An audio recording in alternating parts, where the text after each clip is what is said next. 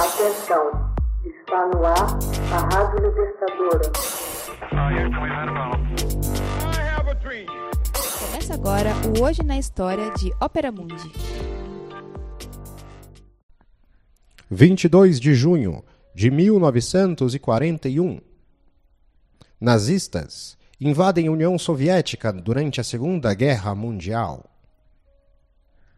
Em 22 de junho de 1941, mais de 3 milhões de soldados da Alemanha invadem a União Soviética em três ofensivas paralelas, no que seria a maior e a mais poderosa força militar de invasão da história.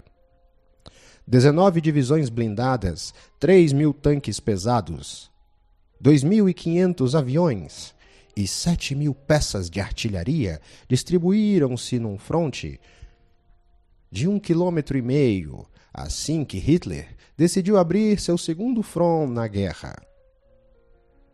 A despeito de a Alemanha e a União Soviética terem assinado um pacto de não agressão em 39, garantindo uma nação a outra uma específica região de influência sem que uma interferisse na outra, as suspeitas permaneciam elevadas quando o Exército Vermelho avançou sobre a Romênia em 40 para eventualmente defender o suprimento de petróleo, Hitler viu uma ameaça a seu pretenso controle sobre os poços petrolíferos dos Balcãs.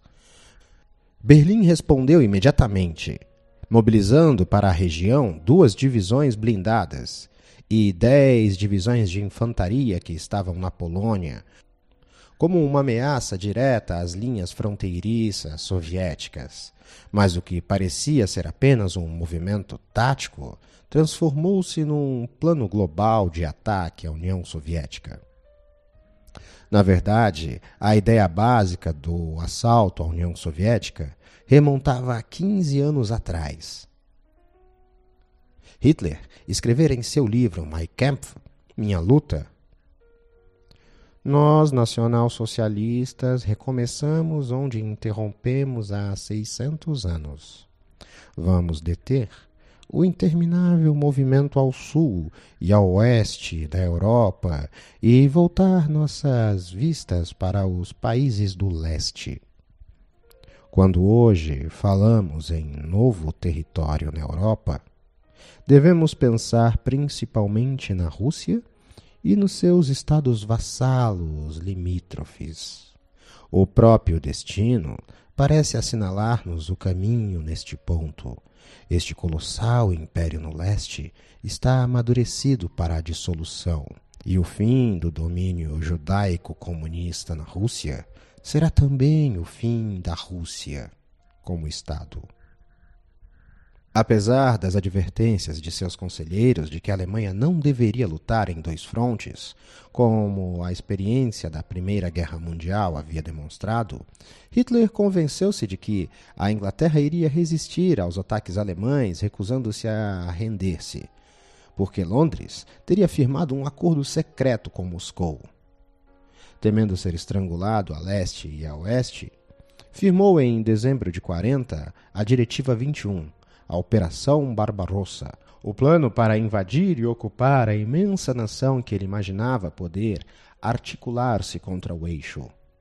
Hitler traçou o objetivo geral da Operação Barbarossa. A massa do exército russo na Rússia Ocidental deverá ser destruída em operações ousadas por meio da penetração de profundas cunhas coraçadas e a retirada de unidades capazes de batalhar na imensidão do território soviético deve ser impedida. O objetivo final da operação é estabelecer uma linha de defesa contra a Rússia Asiática, a partir de uma linha que corra do rio Volga. Em 22 de junho de 1941, após ter adiado a invasão da Rússia para poder tirar a Itália, seu aliado de apuros em que se meteu na invasão da Grécia, e assim evitar que os aliados pudessem colocar um pé nos Balcãs, três grupos de exércitos alemães atacaram pesadamente a União Soviética de surpresa. O Exército Vermelho era mais numeroso do que a inteligência germânica havia antecipado, mas estavam aparentemente desmobilizados no momento do assalto inicial. Stalin, segundo se informou, havia dado de ombros às advertências de seus próprios conselheiros e até do próprio primeiro-ministro britânico Winston Churchill de que o ataque nazista era iminente. Segundo diretrizes do próprio Hitler aos comandantes supremos das três armas, a guerra contra a Rússia será tal que não poderá ser conduzida de maneira cavalheiresca. É uma luta de ideologias e de diferenças raciais, e terá de ser conduzida com uma dureza sem precedentes, sem misericórdia e sem descanso. Insisto que minhas ordens sejam executadas sem oposição. Os comissários do povo são os portadores de ideologias que se contrapõem diretamente ao nazismo. Por conseguinte, devem ser liquidados os comissários. Os soldados alemães acusados de quebrar as leis internacionais serão desculpados. A Rússia não faz parte da Convenção de Haia, não tendo, portanto, direito a ela. No final do primeiro dia da invasão, a Força Aérea Alemã tinha destruído mais de mil aviões soviéticos, e a despeito da resistência e obstinação das tropas do Exército Vermelho e do armamento e sua disposição em tanques e artilharia, havia certa desorganização defensiva, o que permitiu a penetração da Wehrmacht em território russo em poucas semanas, em cerca de 500 quilômetros. O exército nazista avançou ainda mais nos meses subsequentes, cercando Leningrado, chegando às portas de Moscou e investindo para conquistar o sul do país, até que se defrontaram com Stalingrado. A batalha que virou a guerra.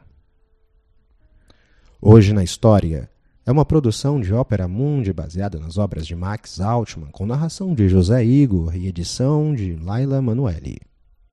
Você já fez uma assinatura solidária de Opera Mundi? Fortaleça a imprensa independente. Acesse www.operamundi.com.br/apoio. São muitas opções. Você também pode fazer um Pix usando a chave apoie.operamundi.com.br. Obrigada!